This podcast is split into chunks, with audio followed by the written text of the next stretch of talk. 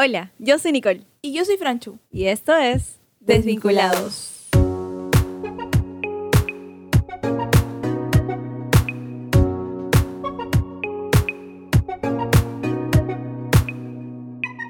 Hola Nicole, ¿cómo estás?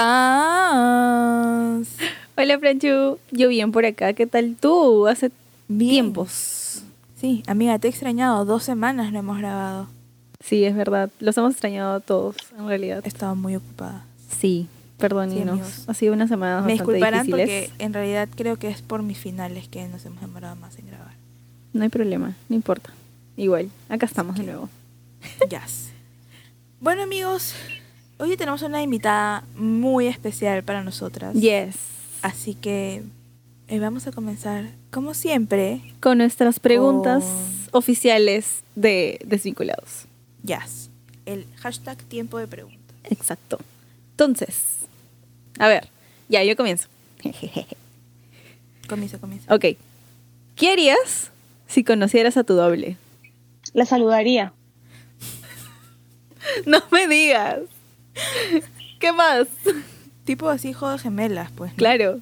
O sea, te cambiarías de vida, no sé. Creo que la invitaría a tomar un café o un té con un postre. Uy, qué rico. Sí, qué tierna.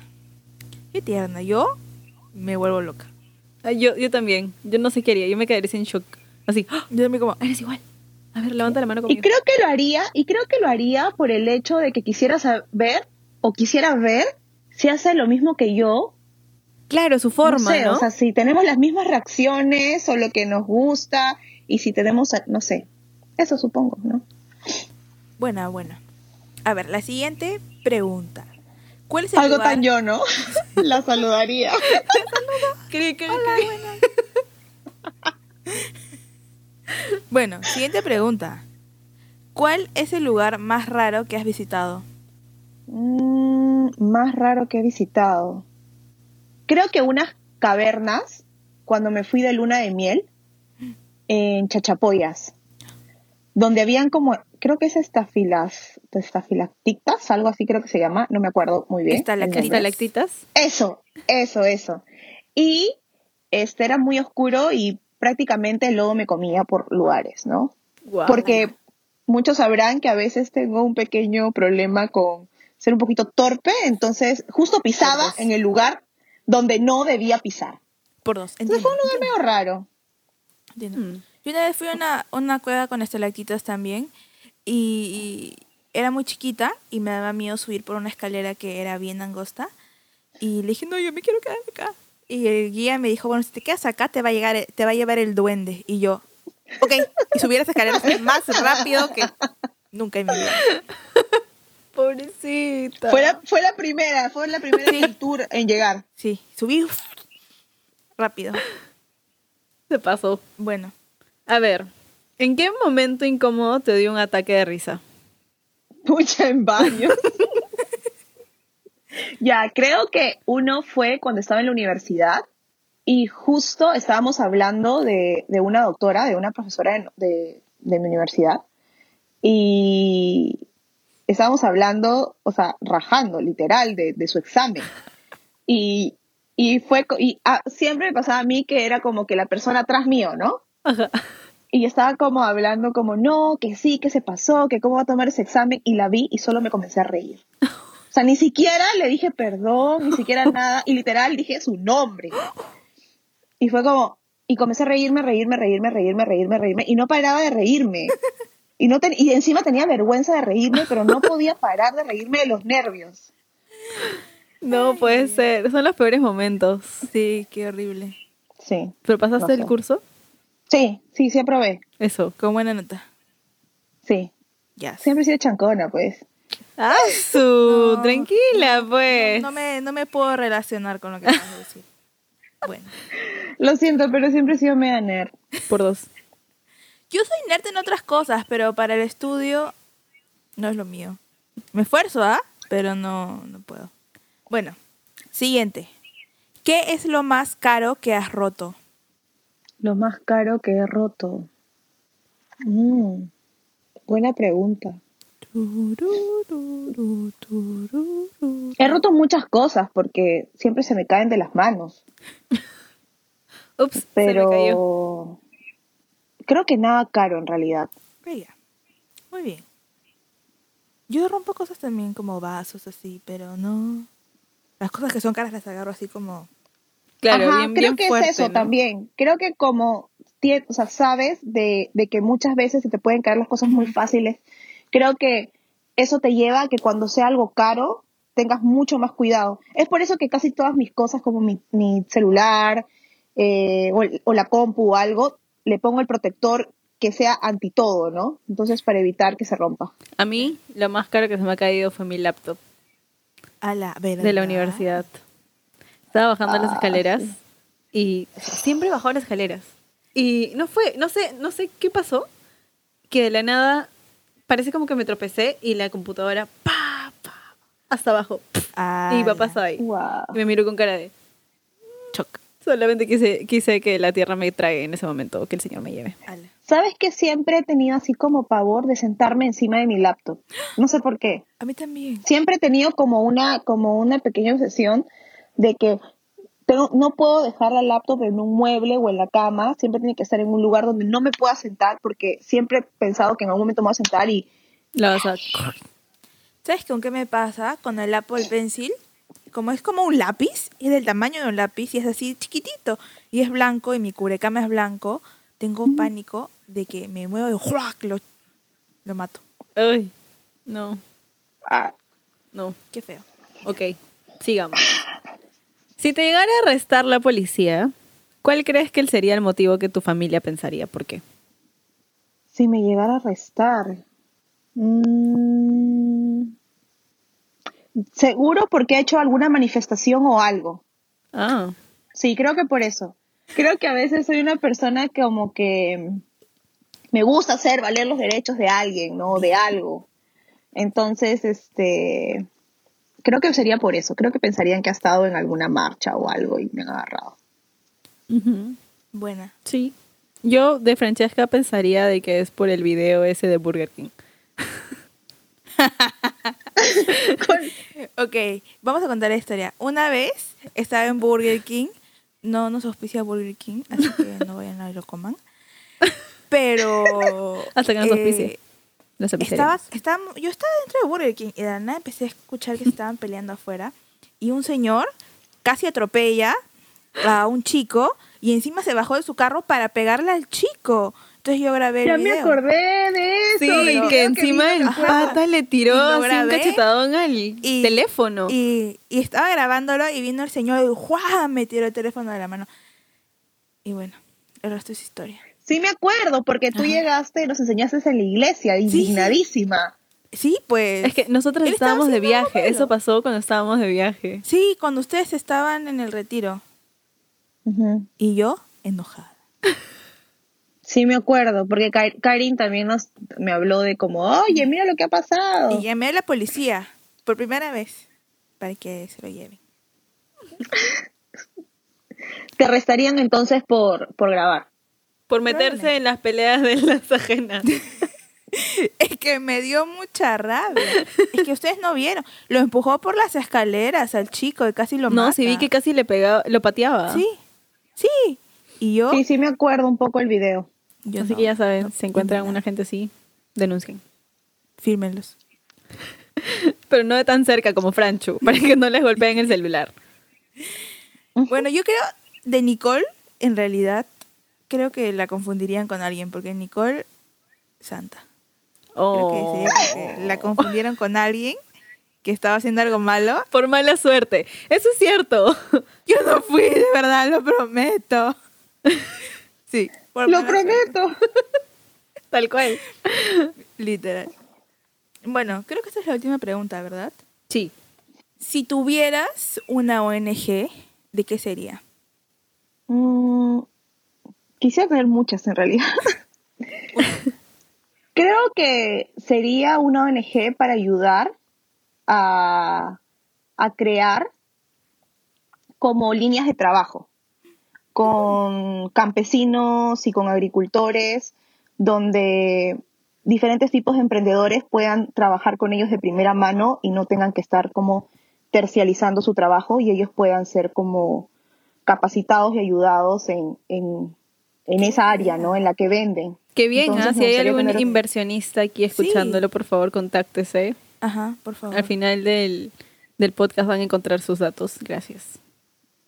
Sí, algo que puede ayudar a crear una cultura de trabajo y que, o sea, puedan invertir a poder capacitar a personas de bajos recursos, ¿no? Que no tienen los medios para hacerlos. Entonces crean, creen muchas veces que, que el trabajo que hacen, por ejemplo, el agricultor, no es, no es algo, como se podría decir, importante, ¿no?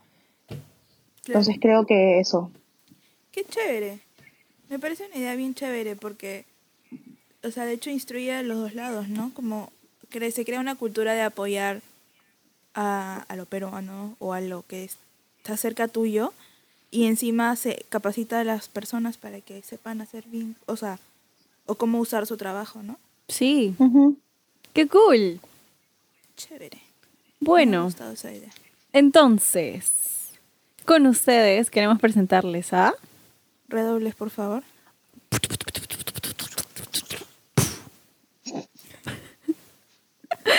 Perdón por esos redobles tan feos. Disculpen. Entonces, con ustedes, Pía. ¡Woo! Hola, Pía. Uh, Bienvenida, Hola. Pía, ¿Cómo están? al programa. Estamos muy felices de tenerte aquí. Por Yes. fin. Gracias. Sí, después de, Mucho tiempo. de divers- diversas cosas que sucedieron para nuestra grabación. Es verdad. Escúcheme, nosotros quedamos con Pia para grabar el fin de semana después de que declararon cuarentena. Es verdad. Hemos querido grabar con ella desde entonces. Y ya nos aquí. Pasada la mitad del Sí, año. acuerdo. Eh, encima creo que el día que coordinamos que íbamos a grabar, estábamos almorzando juntas y fue como, ya, Sí. nos vamos a ver, nos vamos a grabar pronto, ya. Y estábamos haciendo el calendario y fue como, ok, nadie puede salir de su casa. Así que, Bueno, entonces Pia está aquí para hablarnos de un tema muy chévere. Pero antes de que nos hable de, su- de ese tema, nos va a contar un poquito acerca de su testimonio. Así que, por favor, Pia, todo tuyo. Listo. Bueno, a ver, este, yo conocí al Señor cuando estaba en el colegio, ¿no? Eh, estuve en un colegio cristiano, llegué de casualidad a un colegio cristiano. Eh, ¿Por qué de casualidad? Porque me hicieron un cambio de un colegio católico y el colegio cristiano fue el único que me recibió, se podría decir, a mitad de año. Por diversas cosas tuve que cambiarme.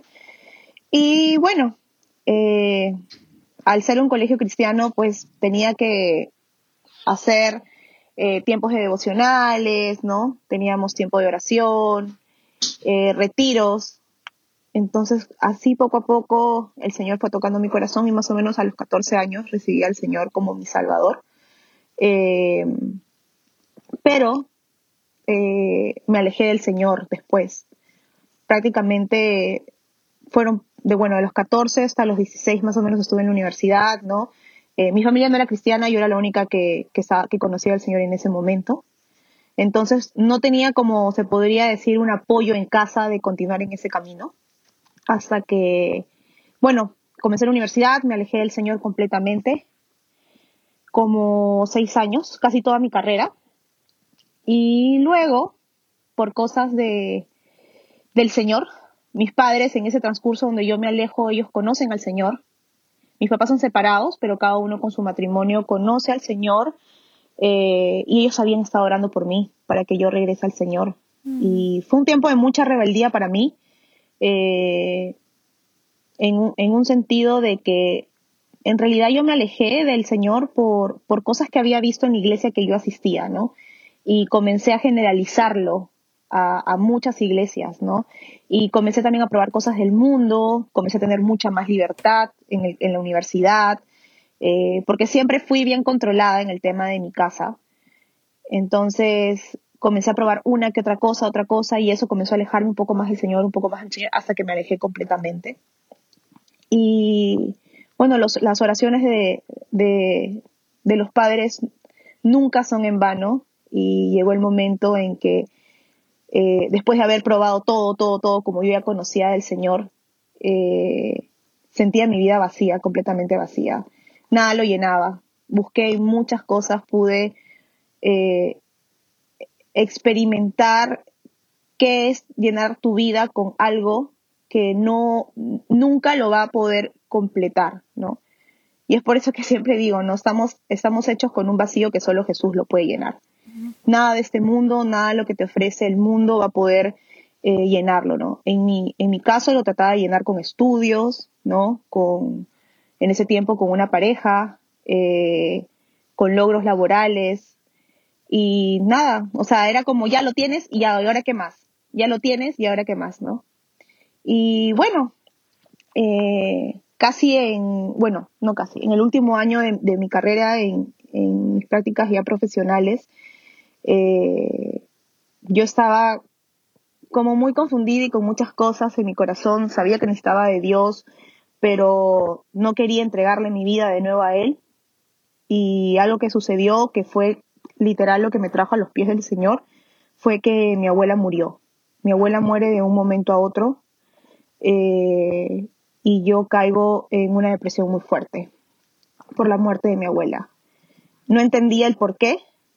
Eh, estaba pasando todo eso en mi vida eh, me acuerdo que en ese momento estaba haciendo mi tesis para, para titularme y dejé la tesis, eh, comencé problemas con, con, mi relación en ese momento y todo comenzó a ir mal, no quería hacer nada, estaba de verdad en una depresión muy, muy fuerte, hasta con medicina. Y me acuerdo que mi mamá me, me habla y me llama y me dice que, que necesito de Jesús que es el único que ya podía restaurar mi vida de nuevo. Y fue eso, que comencé a, pensar mucho en esa alternativa de regresar a Jesús, de regresar a sus pies, comencé a comparar mi vida de lo que era, o sea, podía tener muchas cosas que el mundo llamaba éxito, y, pero me sentía vacía completamente. Eh, y no entendía el por qué, la muerte de mi abuela no entendía por qué me había chocado tanto, no entendía por qué Dios se había llevado a mi abuela, eh, cuál era el plan, qué pasaba, o sea, todo mi mundo se vino de cabeza. Y mi mamá me acuerdo que como también parte de, de, mi alejamiento fue por, por pues una iglesia que tomaron malas decisiones y generalicé todo, mi mamá me acuerdo que me dijo, sería bueno que busques una iglesia con, con una, sana doctrina, una doctrina bíblica, y me habló de Calvary. Y fue como, ok, y me dijo, está cerca de tu casa, así que no hay excusas para que vayas. Y me acuerdo que llegué a la iglesia y el Señor quebró mi corazón de nuevo. Y desde ese día dije, nunca más me alejo del Señor. Y espero con todo mi corazón nunca más hacerlo de verdad, porque sé que es vivir una vida sin Él. Después de haber probado al Señor, después de haber vivido una vida con Él, de relación, sé lo que es dejarlo a un costado y, y vivir sin esa compañía, vivir sin esa relación, vivir sin la persona que realmente, sin la persona de Jesús en tu vida, ¿no? Entonces, algo que, que siempre digo, parte de, de, mi testimonio, es que la muerte de mi abuela trajo vida en mí, ¿no?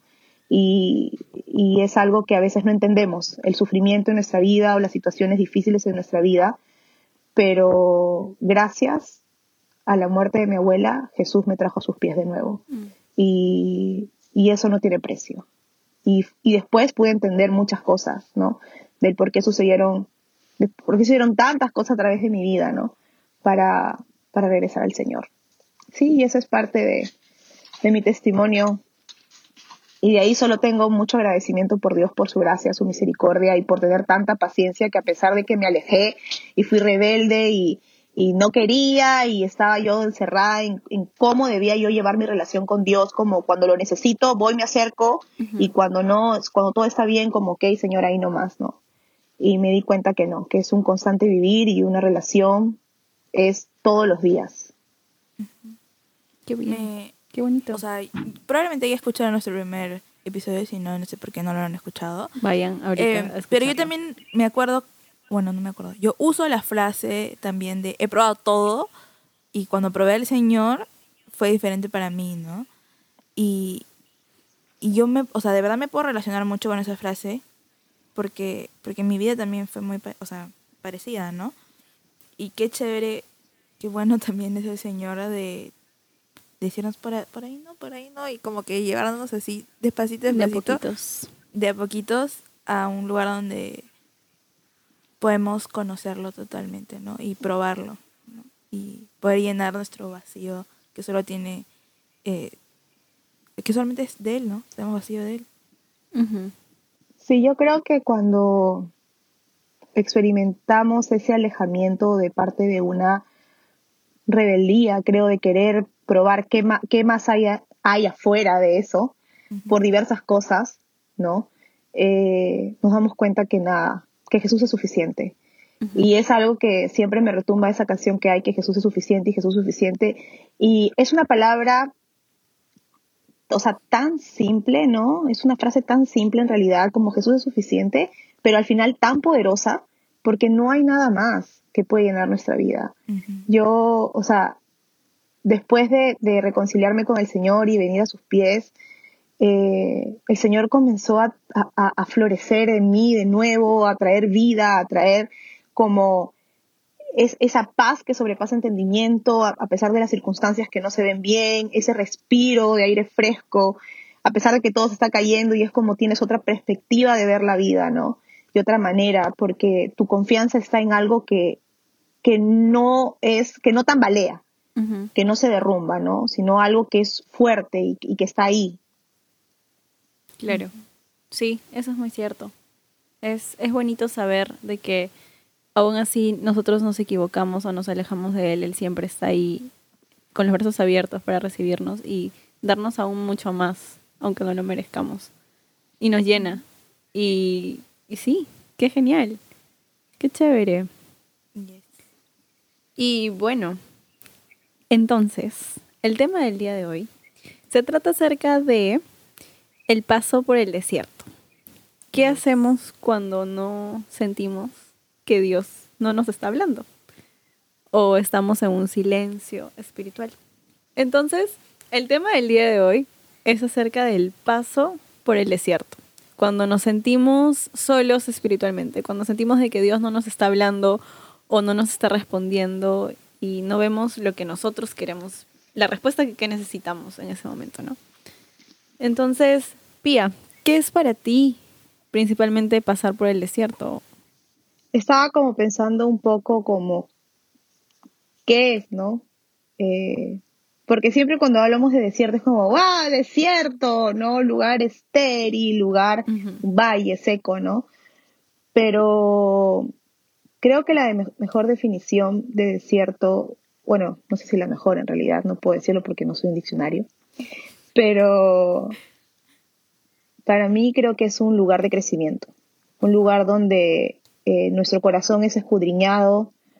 No es una temporada fácil, es una temporada que muchas veces va a doler, va a costar, va a traer frustración, pero lo veo como un tiempo de crecer, una oportunidad para poder eh, estar más sensible a la voz de Dios, para poder eh, afianzar nuestra relación con Él, ¿no? Donde podemos ser transformados y ser mostrados las cosas que hay dentro de nuestro corazón o cosas que, con las que estamos luchando. O sea, yo creo de que hay muchas veces en las cuales nosotros también es como que, no sé si les ha pasado, a mí me ha pasado muchas veces, que es como, estamos llevando un tema devocional y tú sientes de que es como que, ok, sí, esto me está hablando Dios, sí, ya sé a dónde me tengo que dirigir. Y de la nada, al día siguiente, lees tu devocional y dices, ¿what? ¿Qué? ¿Qué? ¿Qué? Y el día siguiente del siguiente, ¿qué? Y ahora, ¿qué? Y eso es lo gracioso, ¿no? Porque a veces nos quedamos así como en, en el aire y no sabemos y no entendemos qué es lo que realmente Dios nos está queriendo decir en ese tiempo en el cual no sentimos que nos está hablando. Sin embargo, es algo interesante lo que dice Pia, ¿no? Porque es un tiempo en el cual nosotros podemos tener para meditar en lo que Dios ya nos habló o empezar a crecer, ¿no? Y a ejercer lo que ya nos enseñó a través de su palabra. Sí, yo creo que, o sea, creo que el Señor siempre te habla, no, no necesariamente de, o sea, a veces nosotros creemos que, el- que, que el Señor nos hable es que nos conteste lo que nosotros le preguntamos, pero Él siempre nos está hablando, siempre nos está contestando, no necesariamente lo que tú le estás pidiendo porque hay tiempo de esperar para, para eso, ¿no? Pero el Señor siempre nos está mostrando diferentes cosas en nuestro corazón o diferentes áreas que hay que cambiar o diferentes circunstancias, ¿no? Que, que se presentan hasta en la iglesia, o sea, siempre está ahí Él hablándonos, ¿no? Pero yo a veces también tenía el pensamiento de que si el Señor no, no me contesta, lo que le estoy pidiendo es que no me está hablando. Y ahí entendí que no, sí, es una temporada a veces de silencio, pero él me está hablando de otra cosa, ¿no? Porque todavía no es tiempo de revelar eso para mí o de repente todavía no es tiempo de mostrar eso para mi vida. Y, y es donde nosotros tenemos que perseverar y presentar nuestra constancia en nuestra relación con él, que es lo más importante. y, y es así, creo, o sea, no es fácil, ¿no? Como digo, muchas veces en, en una temporada de desierto van a ver, o sea, tu- nuestra temporada de desierto se ve de muchas maneras, ¿no? Puede ser un tema, o sea, y más ahorita, ¿no? Donde todo es tan incierto, donde no sabes, ¿no? Donde muchas cosas su- su- pasan en tu vida o, cosas están sucediendo con la salud, con, con el tema económico, cómo, cómo se, se ve el futuro, ¿no? Entonces, ahorita creo que un desierto se puede ver como una enfermedad, desempleo, eh, muerte de alguien, de algún familiar, ¿no? Eh, hasta la misma parte emocional, ¿no? Puede ser un desierto. Nuestras propias luchas, ¿no? Y, y es simplemente poder aprender en esa temporada del Señor, en cómo quiere trabajar en nuestra área, en, en nuestra vida en esa área, ¿no? Exacto. Algo que solo quería como decir, de que podríamos decir de que en realidad los desiertos no son cosas fortuitas, sino que es parte de un desarrollo en el cual Dios nos pone, ¿no? Claro, yo creo, bueno, no. He escuchado a algunas personas en mi vida decir que el tiempo de desierto es un momento en el que tienes que aferrarte al Señor y estar tranquilo porque todo pasa y que ya estás pasando por un momento difícil y es más fácil decirlo que vivirlo, ¿no? Y Sí. muchas personas te dicen, sí, en tu desierto, alaba más que nunca, ora más que nunca, lee tu Biblia más que nunca. Pero cuando estás pasando por el desierto es como, ¿qué está pasando? ¿No? Como que no quiero, ni siquiera tengo ganas yo misma de levantarme de mi cama, o sea, que voy a querer como agarrar mi Biblia y Ujú. leer y orar y, y alabar al Señor en ese momento, pero sacar las ganas y confiar en el Señor, creo que en eso se basa, ¿no? En que aunque no tenga ganas, aunque sienta que se me está desmoronando el mundo, que literalmente estoy en el medio desierto, sin agua, sin comida, con cero ganas de seguir caminando, el Señor está con nosotros. Y aunque no lo podamos ver en ese momento, bueno, tenemos que aguantar, ¿no? Y, y como una enfermedad, como dijo Pía, dejar que pase y aferrarnos con todas nuestras fuerzas a las promesas que el Señor nos hizo en algún momento, de repente antes del desierto, ¿no? Y, y creo que ahí está donde se, o sea, donde está lo chévere, entre comillas, de, del desierto, ¿no? Ver las promesas del Dios, de Dios cumplirse en nuestra vida. Es, es muy cierto. Algo que, que como tengo, trato de tener muy presente en, en tiempos de desierto es que solo hay dos caminos y las cosas son simples.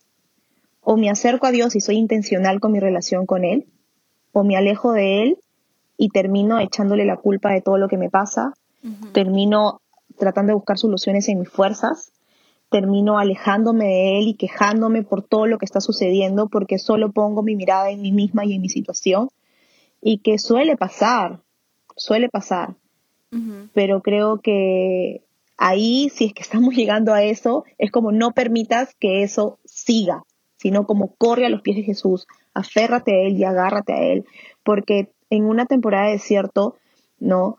O de tribulación, van a venir también tentaciones de pensamientos que Satanás va a usar para alejarte de tu relación con Dios, para que tú amargues tu corazón contra Él, para que tú veas su situación como la peor. Y en realidad no, o sea, mucha gente está luchando, mucha gente tiene problemas. No eres la única persona, sino que esa es la batalla, ese es el tiempo que te tocó vivir. Entonces eso, o me aferro a Él, ¿no? Y dejo que Él me guíe, que me transforme, me restaure, me muestre su voluntad, ¿no? Para esta temporada, temporada, para sacar cosas en mi corazón que hay, que ni siquiera a veces podrías creer que pueden venir de ti. Y, me, y, creces como persona o simplemente te alejas. Y creo que ese es uno de los motivos por que el cristiano se aleja. ¿no? Porque simplemente sueltas al Señor y dices, ¿sabes qué? Me cansé, voy a buscar yo cómo hacerlo. No, pero no vas a poder, te vas a cansar, te vas a agotar. Y, creo que algo que, que podemos experimentar a través del desierto y es algo que, que siempre converso con, con, Alexis, los que no saben, Alexis es mi esposo. Hola, Alexis. Este, este, es sobre que nuestra relación con Dios no se debe basar en nuestras emociones, no se debe basar en una decisión, porque, y más como mujeres, muchas veces nuestras emociones eh, cambian constantemente, ¿no? se ven afectadas por diversos factores en el mes. Entonces, este, no debe valerse de eso, ¿no? Mi relación es algo que, que debe ser basada en una intencionalidad, ¿no? En querer buscar al Señor porque lo necesito. Y como tú dices, ¿no, Franchu? Creo que mucho ayuda en el tiempo del desierto agarrarte de las promesas del Señor. Yo creo que en mis tiempos de desierto lo que más me ha ayudado es ver cada promesa del Señor o, o escribir en mi cuaderno cada temporadas, ¿no? En otros desiertos, cómo el Señor fue fiel, cómo el Señor contestó, cómo el Señor trajo eh, diferentes cosas en mi vida, ¿no? o sea, diferentes frutos en mi vida cuando terminó ese desierto, porque cuando tú estás pasando por ese lugar, lo ves interminable, es como, no acaba, no termina, en qué momento, ok, Señor, yo me aferro a ti, estoy aquí, te alabo, me gozo en ti, pero ya, ¿cuándo va a pasar, no? Ya párale, ¿no? Así. Y es como, ajá, es como, ok, ya pasé de mi, ya pasé mi nivel de Mario Bros, ahora qué más sigue, ¿no? No quiero estar con el Bowser, ¿no? Una cosa así, entonces es como, no es fácil pasarlo, pero creo que cuando tu perspectiva cambia, ¿no? Es como, todo cambia. Esa es otra cosa que me dice mi esposo.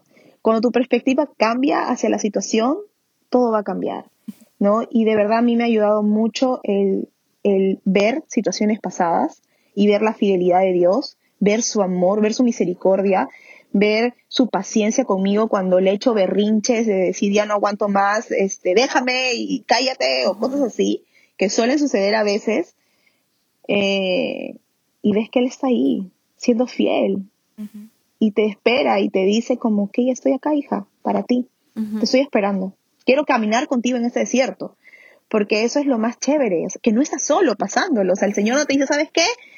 Toma, ve qué haces y ve cómo te salvas, ¿no? Como ya, Busca, busca tu atajo, no busca tu estrategia y sálvate, pues, ¿no? Claro. No es así para nada. O sea, el Señor te dice, ok, estoy aquí contigo, ¿no? Tienes la oración, tienes tu Biblia para que leas y podemos tener citas cuantas veces quieras para yo poder dirigirte en este tiempo y traerte paz, regocijo, esperanza, amor, mi gracia, que nunca se va a acabar para esta temporada. ¿no? Bueno, entonces, ¿qué les parece si definimos qué es exactamente pasar por un tiempo del desierto? Bueno, creo que es importante definir qué es pasar por un desierto. Nos hemos adelantado un poquito, pero en este momento lo definimos. Bueno, pasar por el desierto viene de la Biblia, ¿no? Del momento de dificultad que pasaron los israelitas en el desierto, ¿no?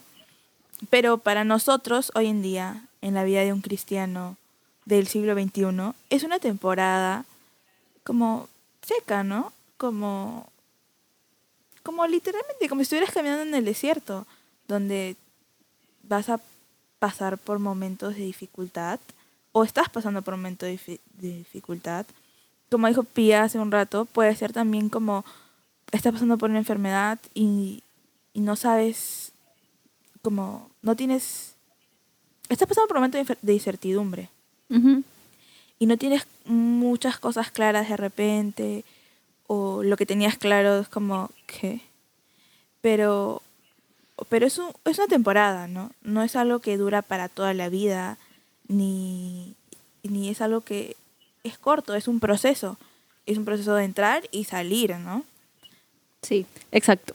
Entonces, ¿qué momentos ustedes han pasado por un desierto? Varios. muchos El más reciente. De repente, Pi, ¿quieres contarnos? Bueno, el más reciente es el de ahora. Badum. Justo este con la pandemia nos, nos vino nos vino porque hablo de Alexis y de mí, mi esposo. este un- una temporada de, de desierto, ¿no? Y justo algo que, que hablaba con él y decía, ¿no? Qué bueno fue el Señor, porque ¿en qué sentido? Cuando íbamos a entrar a, cuando estábamos en esta temporada, el Señor nos habló de que íbamos a pasar por este tiempo, le habló a Alexis, ¿no? Y que necesitábamos fortalecernos en Él, necesitábamos aferrarnos a Él en este tiempo. Y bueno, comenzó con que me enfermé, fue una temporada difícil, eh, de incertidumbre, de, de no saber qué hacer, de no saber cómo iba a evolucionar, ¿no? Eh, estuve malita y, y fue difícil, fue muy difícil. Creo que fue una etapa de una prueba muy dura para, para mí, para Alexis y como matrimonio, ¿no? De, de confiar en que el Señor iba a traer sanidad a mi cuerpo, de que el Señor iba a utilizar la medicina eh, para sanarme. Y eso es algo de, de, de lo que hablábamos de agarrarte de las promesas del Señor, ¿no? Eh, el Señor le dio también palabra a Alexis, ¿no? De que iba a usar la medicina para sanarme.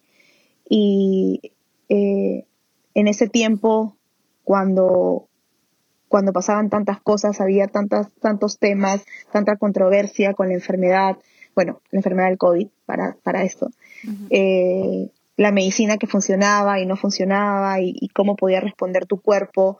eh, me acuerdo que con Alexis simplemente dijimos, bueno Señor, tú nos has dicho que me vas a sanar y que usarás la medicina para hacerlo y solo confiamos en ti. Confiamos de que no va a traer ninguna repercusión mala a mi organismo y, y nada. Y ustedes, bueno, ustedes han estado en parte de mi proceso de, de, de mi enfermedad, ¿no? O sea, ustedes han visto y, y Francho me ha visto Sí. frente a frente cómo he estado eh, en, en los primeros días cuando, eh, bueno, me hacía, me veía, me hacía exámenes cerca a su casa y aprovechábamos y pasábamos desde el carro a saludarlas. Eh, no fue una, no fue fácil, ¿no? Y, pero el Señor fue muy bueno, de verdad. Yo no he podido experimentar al Señor de una manera tan palpable, tan fuerte, tan, tan como un Dios real de milagros, como un Dios de misericordia, como en esta temporada. Por eso, y, o sea, pero durante el, durante el proceso uno está como, ok, Señor, ¿cuándo va a acabar? ¿Cuándo, ¿Cuándo todo esto va a parar? ¿Cuándo vas a, por favor, traer un respiro para, para esa temporada? Pero como, como, como dijeron, ¿no? O sea, tiene una entrada y tiene una salida, no es que te quedas ahí. Hay temporadas más largas y temporadas más cortas, ¿no? O sea, dentro de tu desierto hay di- diferentes temporadas ahí mismo, ¿no? Y tú lo ves como, wow, qué grande, ¿no? Y nosotros como familia todavía estamos pasando por, por ahí, por el desierto, ¿no? Eh, no con el tema ahorita de la salud, porque gracias a Dios estoy bien, el Señor me sanó de, de todo, ¿no? O sea, he tenido una, una recuperación eh, buena, a pesar que tomó un tiempo, pero todavía estamos en una etapa de que el Señor está trabajando tanto en mi corazón como el corazón de mi esposo y como matrimonio, ¿no? Entonces, seguimos pasando por ahí, pero creo que, que conforme vas pasando diversos, diversos desiertos también vas, en- vas comprendiendo eh, un poco más de cómo se trata estar ahí. Y que no es fácil, pero tienes que recordar. Por eso eh, creo que cuando tienes tu tiempo devocional, como ustedes hablaron antes con, con Holly, me acuerdo que fue un capítulo súper chévere. Y si no lo han escuchado, vayan a escucharlo. Vayan. Este es tenerte un cuaderno y apuntar las cosas, ponerle fecha y aferrarte a eso y, y ver cómo el Señor trabaja en tu vida, ¿no? Entonces, creo que a mí el, el entender de que esto va a traer un fruto a mi vida y que va a ayudarme a crecer como persona y que va a ayudarme a ser una mejor persona en el Señor, una mejor sierva, una mejor esposa, eh, una mejor hermana, una mejor hija, me ayuda a comprender en que Señor, haz tu obra en mí. No es fácil, pero hazla porque no quiero ser lo que soy. Quiero, quiero ser cambiada, quiero ser transformada. Y sí, es eso, algo que se me viene a la mente. Y es un versículo que como trato de, de, de siempre tenerlo en mí, desde hace mucho, que fue un versículo que el Señor me dio cuando estaba de estudiante en el Instituto Bíblico, fue Filipenses 1.6, que dice que estoy convencido de esto, que el que comenzó tan buena obra en ustedes la irá perfeccionando hasta el día de Cristo. Y eso es algo que me motiva. Cuando estoy en el desierto trato de, de recordar este versículo y saber de que estoy en un proceso de transformación, que estoy en un proceso de que el Señor quiere perfeccionarme, quiere cambiarme. Entonces, ¿quién no quiere ser cambiado? ¿Quién no quiere ser transformado a algo mejor? Pero eso no va a ser fácil, pero va a ser bueno. Exacto. Sí. Bueno, yo también les puedo contar de mi desierto. En realidad es un desierto que estoy atravesando ahorita. Cuando comenzó la pandemia, tuve un sueño que se lo conté a Pia, es más, no sé, se lo conté hace mucho tiempo, pero cuando comenzó la pandemia, Sí, un sueño súper raro y mi abuela, que es José, eh, interpretadora de sueños, me dijo, Francesca, tu sueño significa que tienes que vestirte de la armadura del Señor. Y yo así de, ¿qué? No entendía nada, mi sueño no tenía nada que ver, pero tenía eso, y tenía esa palabra que el Señor me había dicho a través de mi abuela, de vístete de la armadura del Señor. Y se quedó en mi mente, pero no se quedó como adelante de mi mente, sino atrás. Y estas dos últimas semanas, con el trabajo y con la universidad, que se pusieron los dos muy intensos, y con otros problemas también en mi casa, no con mi familia, mi familia, I love you familia, saludos. Pero, o sea, problemas en general que pasan cuando una persona convive con otras tres personas por tanto tiempo, con animales y con todos los problemas que todo el mundo pasa, ¿no?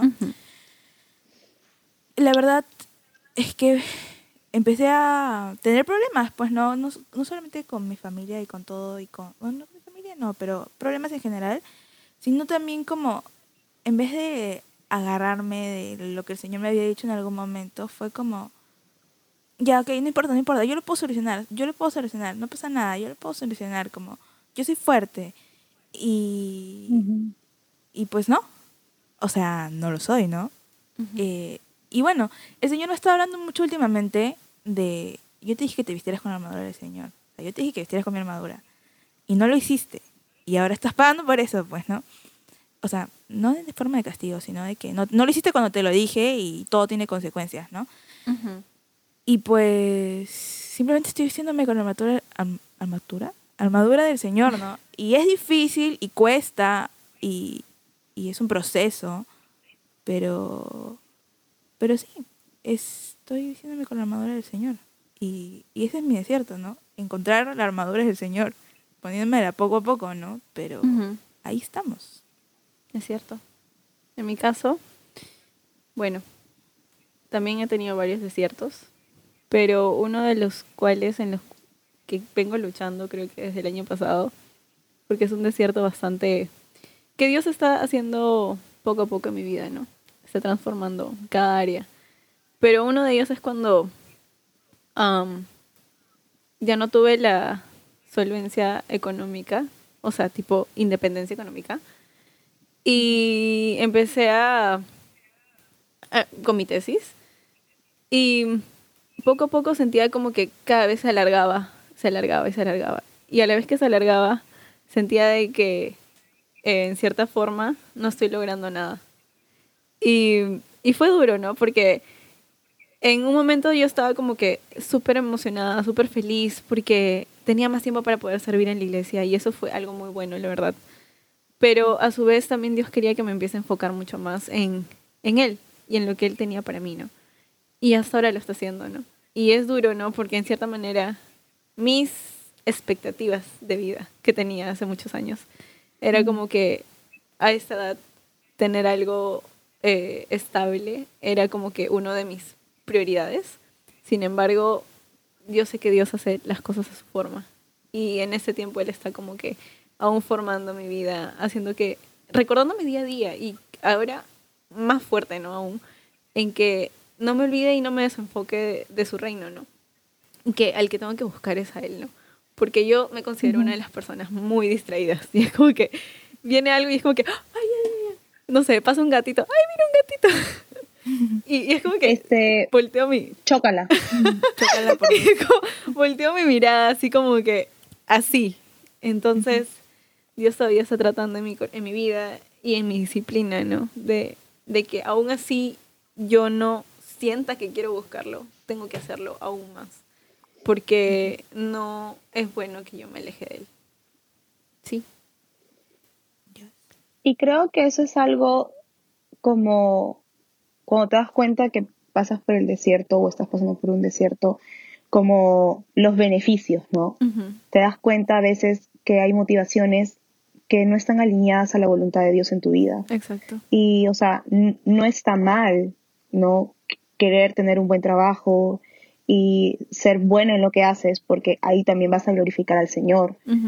Pero como, pero el Señor es primero siempre, ¿no? Y muchas veces no nos damos cuenta y de manera sutil las prioridades se van cambiando y el Señor es como, ok, ok, disculpa, o sea, está bien, todo bien, yo quiero eso para ti, pero pongamos las cosas en orden. Exacto. Entonces, es algo que, y que estoy aprendiendo, ¿no? O sea, el, en realidad a veces de, es parte del ser humano querer salir corriendo del desierto, querer correr y apresurarte y, y, salir de todo esto, por favor, porque nosotros como seres humanos queremos las cosas rápido y fácil muchas veces, ¿no? Como, ok, ¿cuál es lo simple? ¿Cuál es lo y más en este mundo que todo es como fast, ¿no? Este, todo rápido, todo, para cómo lo tienes, ajá, y sí, así es, literal, como todo para ayer. Entonces, es como todo tiene que tener un proceso. Y a veces lo que cuesta es lo que más valoramos, lo que no se tiene de un momento a otro, lo que no se tiene rápido. Entonces es como, eso ayuda muchas veces en, en el desierto a, a enfocarnos, a, ver nuestras prioridades. A, el Señor lo usa para decir, hijita, esto que estás pensando te puede llevar a alejarte de mí, por favor. Como pon tu mirada en lo que, o sea, tanto es su amor que usa el desierto para que nosotros podamos alinearnos a Él eh, y estar conectados en Él. Y a veces no, no, no valoramos eso. Y a mí me pasaba muchas veces antes, o sea, ahora cuando paso por un desierto y y estoy en ese momento en como, ya quiero que acabes, por favor, me, pongo a pensar y es como, ok, esto el Señor lo va a usar para beneficio mío. Esto lo va a usar para formar mi carácter, mi paciencia, mi forma de ver las cosas, mi forma de responder, para ser una mejor persona. Entonces es como, te ayuda a tranquilizarte. Y a veces eh, me pongo a pensar, ¿no? Es como, como un entrenamiento, ¿no? Cuando hacemos un entrenamiento, ustedes que han estado haciendo ejercicios, eh, cuando entrenan, cuando estaban entrenando, o sea, para tener, un, o sea, tú piensas en tu meta, ¿no? En tu meta, en cómo se va a ver, en lo que vas a lograr. ¿Y qué hace eso? Que tu entrenamiento eh, sea, como se podría decir, más llevadero y mejor, no solo llevadero, mejor, como con, motivación. Con una motivación, ¿no? Y es como te ayudas, ok, voy a llegar a esto. Es lo mismo que tiene que pasar en el desierto, ¿no? Como ver lo que va a venir, ¿no? Y eso me, justo cuando, cuando estaba pasando en este tiempo de desierto, eh, el Señor me habló mucho en mi tiempo devocional con Moisés. Me habló mucho sobre sobre cómo él fue preparado en el desierto para lo que tenía, que era para llevar al pueblo, ¿no? Sacarlo de Egipto y, llevarlo al desierto, ¿no? Eh, para que vayan a la tierra prometida. Entonces, me acuerdo claro que el Señor me habló de cómo él fue, ¿no? Y todavía sale bien claro, ¿no? Me acuerdo que decía, Moisés se fue a Madián, ¿no? Y fue un tiempo donde él fue preparado, donde pudo escuchar más la voluntad de Dios, ¿no? Donde él pudo volverse un siervo. y, fue favorable. Yo me acuerdo que cuando estaba en ese tiempo, que todavía el desierto no estaba tan, tan feo, este, yo leí y fue como, o sea, es ese momento de gratitud que tú le dices, Señor, gracias porque me muestras que lo que voy a pasar va a traer un fruto. Exacto. Y me estás animando a que pueda no bajar la guardia en ese tiempo y me aferre a ti. Y cuando me quiera y cuando me quiera tirar al piso y ya no quiera seguir, regrese a mi libro y, vea que eso trajo beneficio a Moisés y, y, fue la obra de Moisés, que fue la preparación de Moisés para poder seguir tu llamado.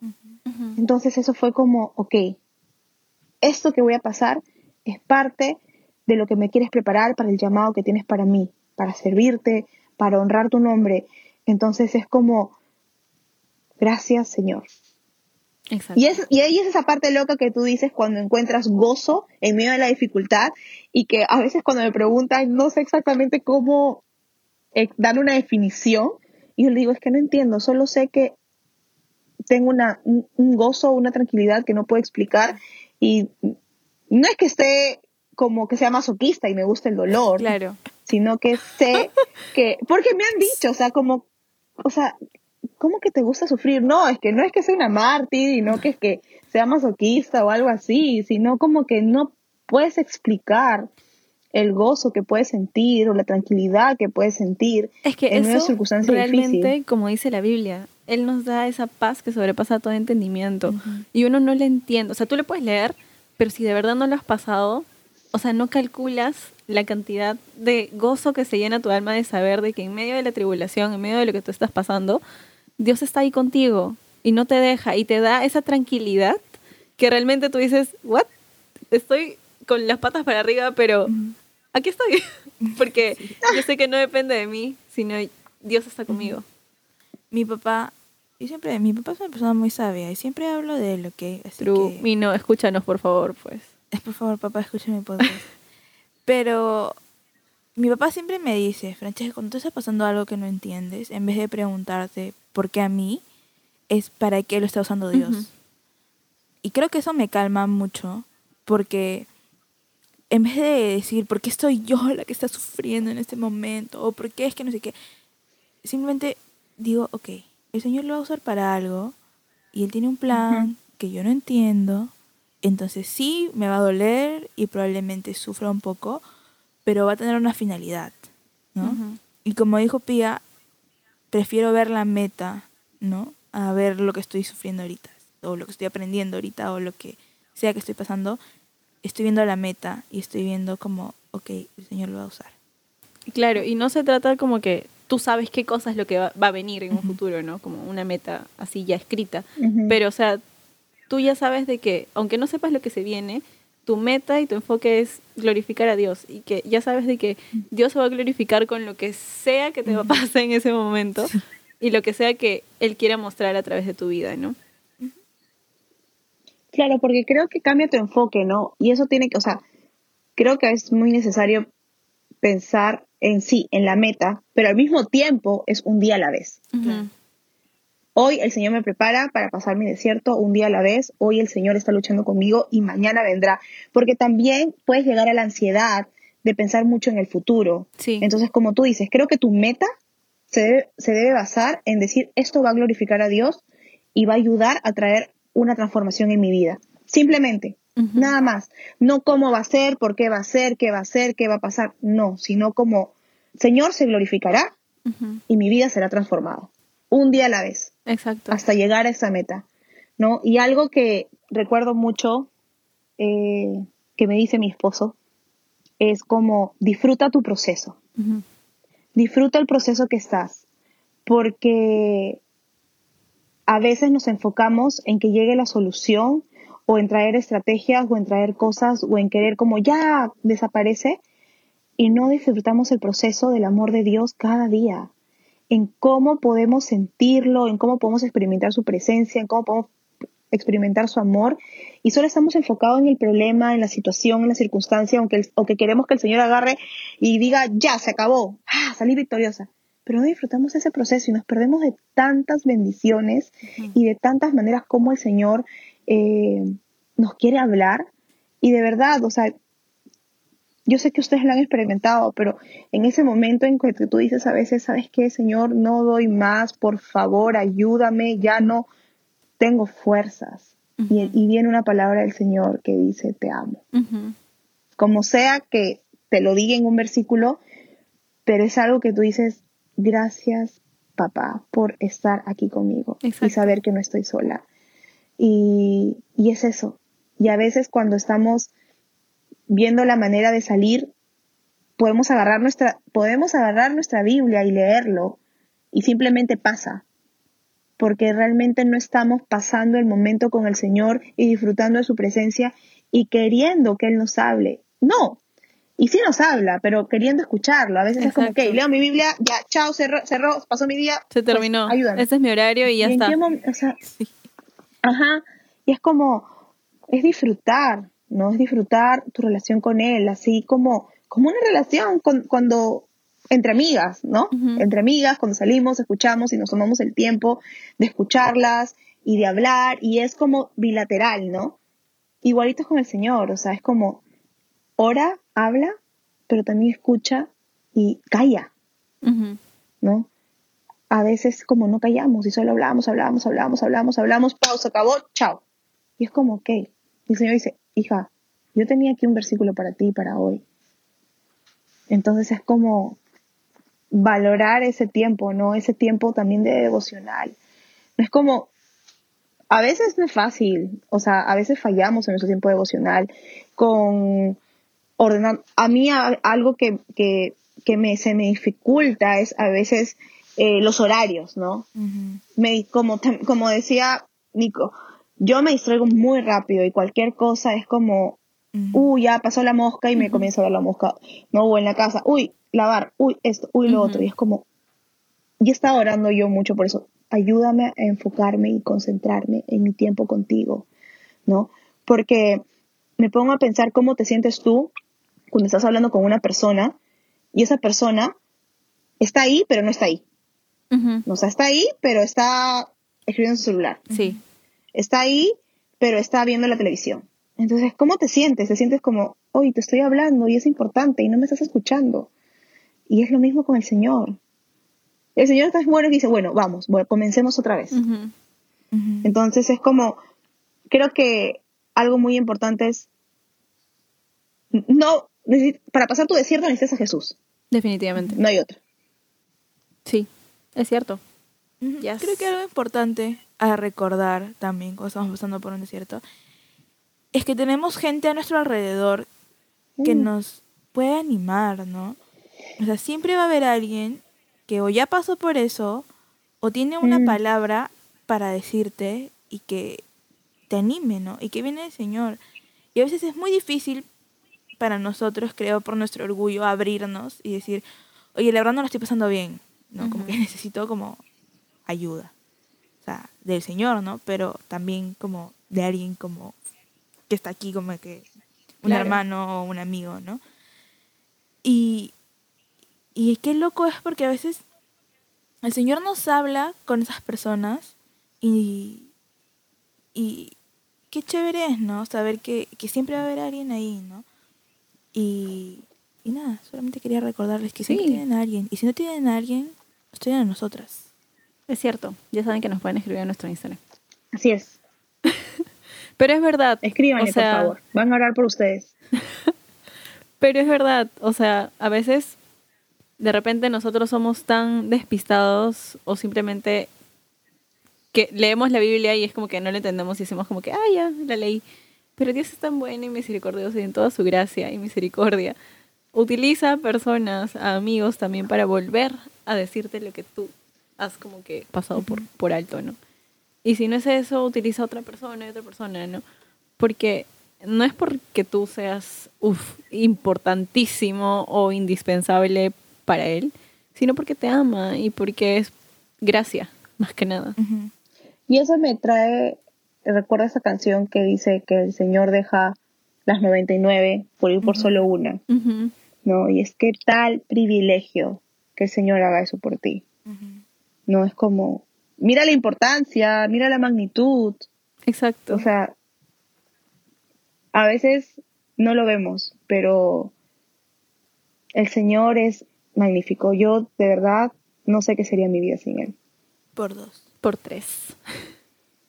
Y, y creo que lo que dijo Franchu es muy necesario. Y creo que eso es algo que debemos cultivar. Amistades que, que podamos correr en tiempo de dificultad, siendo transparentes y diciendo, ¿sabes qué? Necesito que ores por mí, ¿sabes qué? Estoy luchando con esto, ¿sabes qué? Estoy al borde del colapso. Y puedas abrirte de una manera sincera y saber que esa persona va a orar por ti no te va a juzgar, no te va a señalar. De repente sí, en amor te va a exhortar, Pero recordar siempre que la exhortación viene con la restauración y ánimo y es para mejorar. Entonces es como la importancia de cultivar amistades en el Señor, de, de saber que puedes ir a alguien, ¿no? A, a confiar, o tú misma mostrar tu amistad a las demás personas. ¿no? Ser, ser alguien que, en quien puedan confiar en ti, en que puedan venir, Ser amigo. porque somos, ajá, sí. yo, y yo digo, ¿no? O sea, las mejores amistades que he tenido y que tengo son mis amistades en el Señor, porque he podido encontrar un amor así impresionante, donde la persona puede estar ocupada, llena de cosas que hacer, pero se toma el tiempo en contestarte, en llamarte, en saber cómo estás, o simplemente en decir, ¿sabes qué? Voy a estar orando por ti. Y, y eso solo lo hace el amor del Señor. Exacto. No somos islas. ¿no? Y necesitamos, necesitamos de Jesús y por eso el Señor nos da una familia. Y es como hay que cultivar esa familia, hay que cultivar esas amistades, porque solos no podemos. Exacto. Y Sí. si quieren saber un poco más sobre eso, pueden escuchar nuestro capítulo, Nuestro capítulo anterior en el que hablamos de las amistades, así que Exacto. vayan a escucharlo. Así que vayan a escucharlo. Y bueno, creo que eso ha sido el episodio de hoy día.